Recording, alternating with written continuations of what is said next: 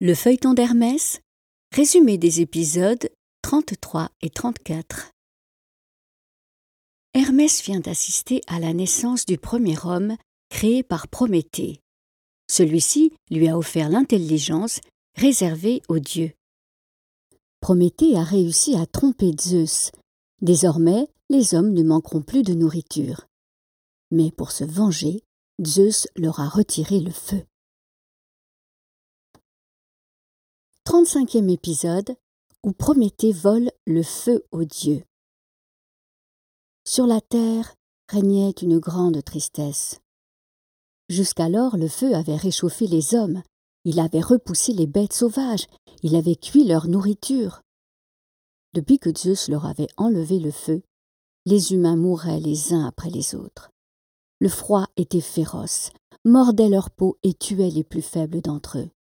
La nuit, les animaux sauvages profitaient du noir pour s'approcher des campements et les dévorer. Ils devaient se nourrir de viande crue comme des bêtes. Ils étaient condamnés. Une nuit, alors qu'Hermès ne dormait pas, il vit une ombre se glisser sur l'une des terrasses du palais. Une autre ombre sortit du palais et vint rejoindre la première. Hermès vola sans bruit jusqu'à elle et écouta. Comme tu as l'air triste, mon ami, murmurait une voix féminine. Les choses ne sont pas aussi graves que tu le dis. Une voix masculine lui répondit. Hélas, si, c'est très grave. Les hommes meurent les uns après les autres. Bientôt, il n'en restera plus un seul sur la terre. À ces mots, Hermès reconnut Prométhée. Il ne manquait pas d'audace pour oser revenir sur l'Olympe. Celle qu'il avait rejoint en cachette devait être Athéna. Mais que veux-tu essayer de faire? demandait Athéna.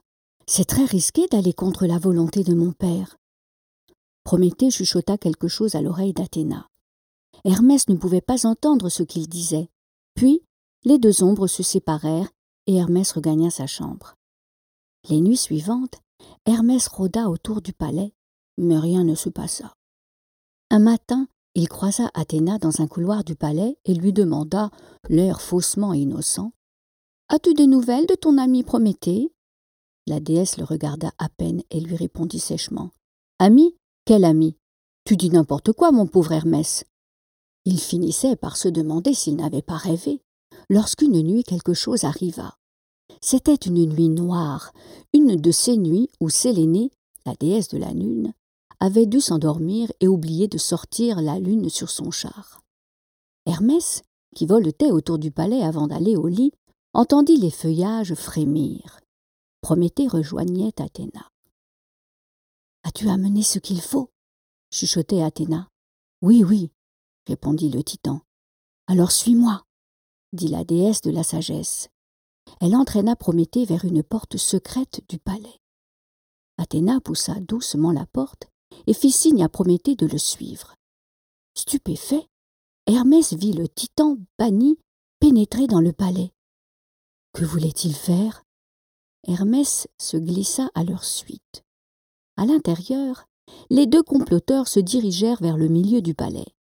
Ils entrèrent comme des ombres dans la pièce située au centre du palais, celle du feu sacré.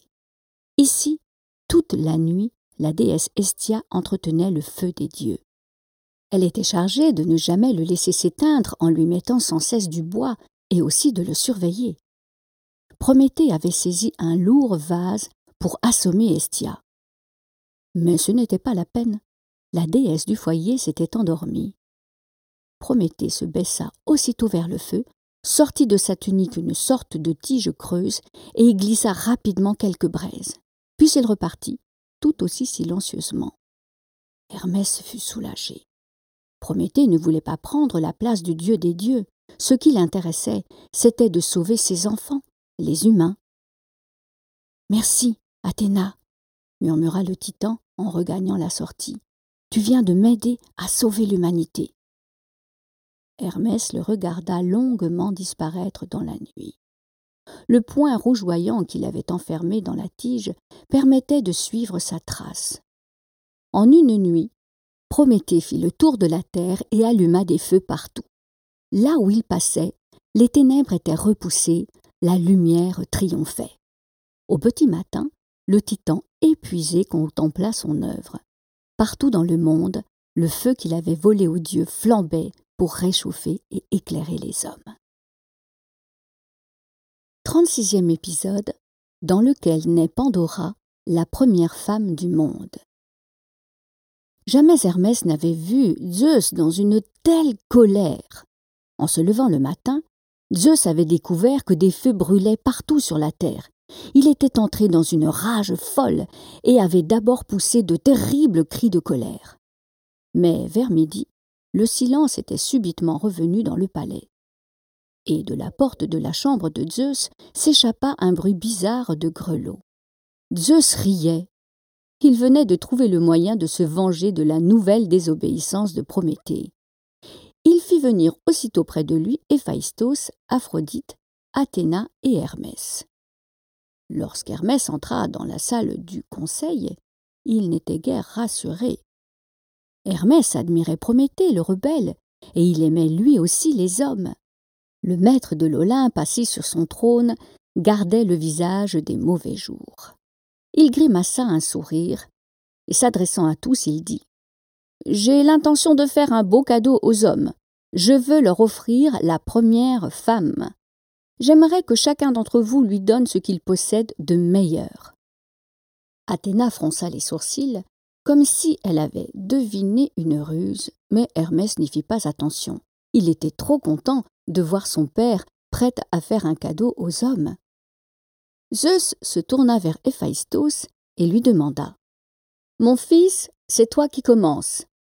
Prends cette terre, mélange-la avec de l'eau et fabrique-nous une femme. Héphaïstos se leva lourdement et fit ce qu'on lui demandait. Il se mit à modeler le corps d'une femme dans la terre humide. Ses doigts travaillaient vite, pétrissant la terre et lui donnant de belles courbes. De temps en temps, Héphaïstos s'arrêtait, jetait un regard à Aphrodite, puis reprenait son ouvrage. Visiblement, il prenait modèle sur sa femme pour faire naître celle des hommes. Peu à peu, une splendide créature surgit de la masse de terre, une créature à l'image de la plus belle des déesses. C'est alors qu'Aphrodite s'avança devant la sculpture féminine en terre, elle lui posa ses mains sur les épaules et dit Puisque tu me ressembles, je te donne la beauté et la séduction. Aussitôt la statue eut un charme irrésistible. Hermès s'approcha à son tour. Je te donne les belles paroles et le goût du langage, dit-il. Mais Zeus intervint. N'as-tu pas autre chose, mon fils, quelque chose qui fasse vraiment partie de ta personnalité à rajouter? Réfléchis bien. Ah, mais si s'exclama Hermès.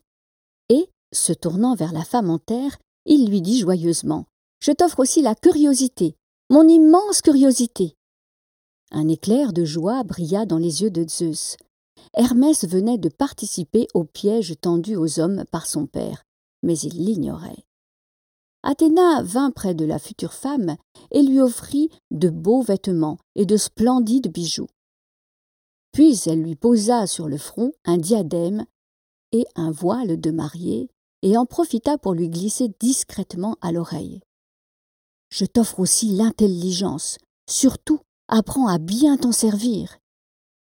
Pour finir, Zeus se leva et dit Tu t'appelleras Pandora, ce qui veut dire cadeau de tous, et tu seras la première femme des humains.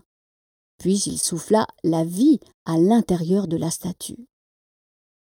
Aussitôt, un frémissement parcourut les narines de Pandora.